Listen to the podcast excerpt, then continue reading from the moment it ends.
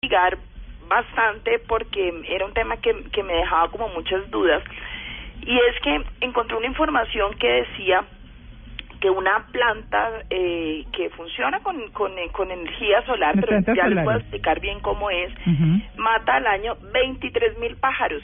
Uh, una sola.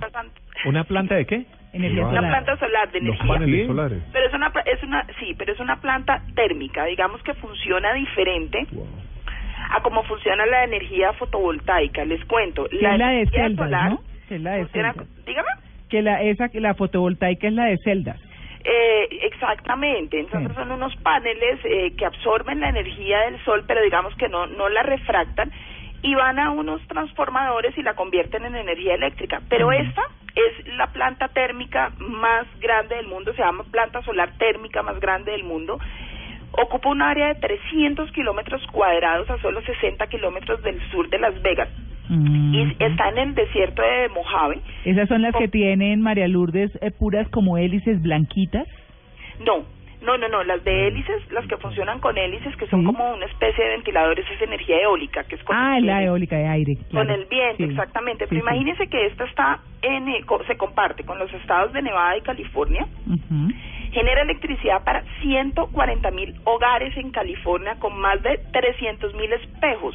Son unos espejos que van subiendo y van bajando y refractan, digamos, la luz solar y el suministro de la energía, más o menos, equivale a reducir 400 mil toneladas de dióxido de carbono, que eso es similar, se los pongo así como para que sea más claro, a que saquemos de circulación 72 mil vehículos de circulación que están generando todo el tiempo gases contaminantes, ¿cierto? Ah, pero buenísimo.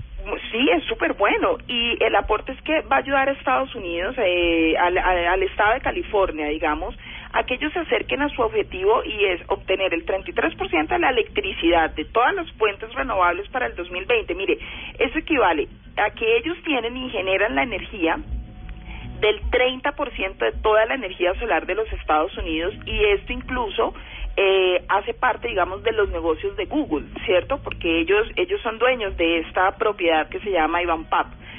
El gran impacto que genera, digamos, la contaminación de esto es que pues mata 23 mil pájaros y aparte eh, estos 300 mil espejos están colocados como en unos círculos.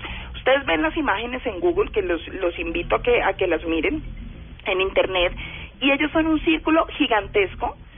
Eh, estos espejos suben y bajan, pero resulta que en esas torres pues se concentra toda la radiación solar, pero esa radiación que se recibe va a una caldera que está situada como en la parte de arriba de esas torres y eleva la temperatura a mil grados Fahrenheit, o sea, esto equivale a 537 grados centígrados. Entonces, se va generando un vapor enorme y la refracción de la luz solar lo que hace es que cuando los pájaros van pasando por arriba, se achicharran. Ah, Qué bárbaro. Imagínense. Entonces, inmediatamente, claramente, con el calor tan grande que va saliendo de- de- del vapor, porque digamos que lo que hace es que el vapor, ese vapor que sale, hace girar unas turbinas y eso es lo que genera la electricidad. O sea, es que es un sistema muy moderno, muy innovador, limpio, digamos en ese caso, pero el impacto que genera es la muerte de todos esos pájaros. ¿Y entonces qué hacemos, María. Lourdes? Oiga, venga, ¿Ah? no, pues es que... Eso es lo que uno dice. digo. Por un lado sí, por otro lado no. ¿Ah? Por un lado sí, por otro lado Sí. no.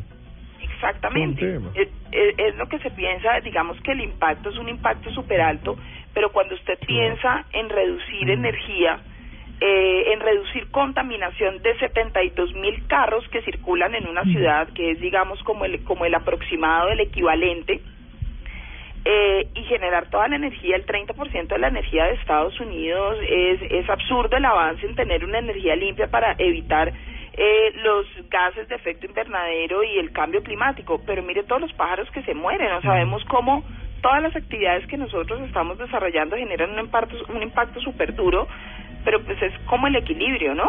Sí, claro. Bueno, pues ahí está el tema, ¿no? ¿Qué se hace?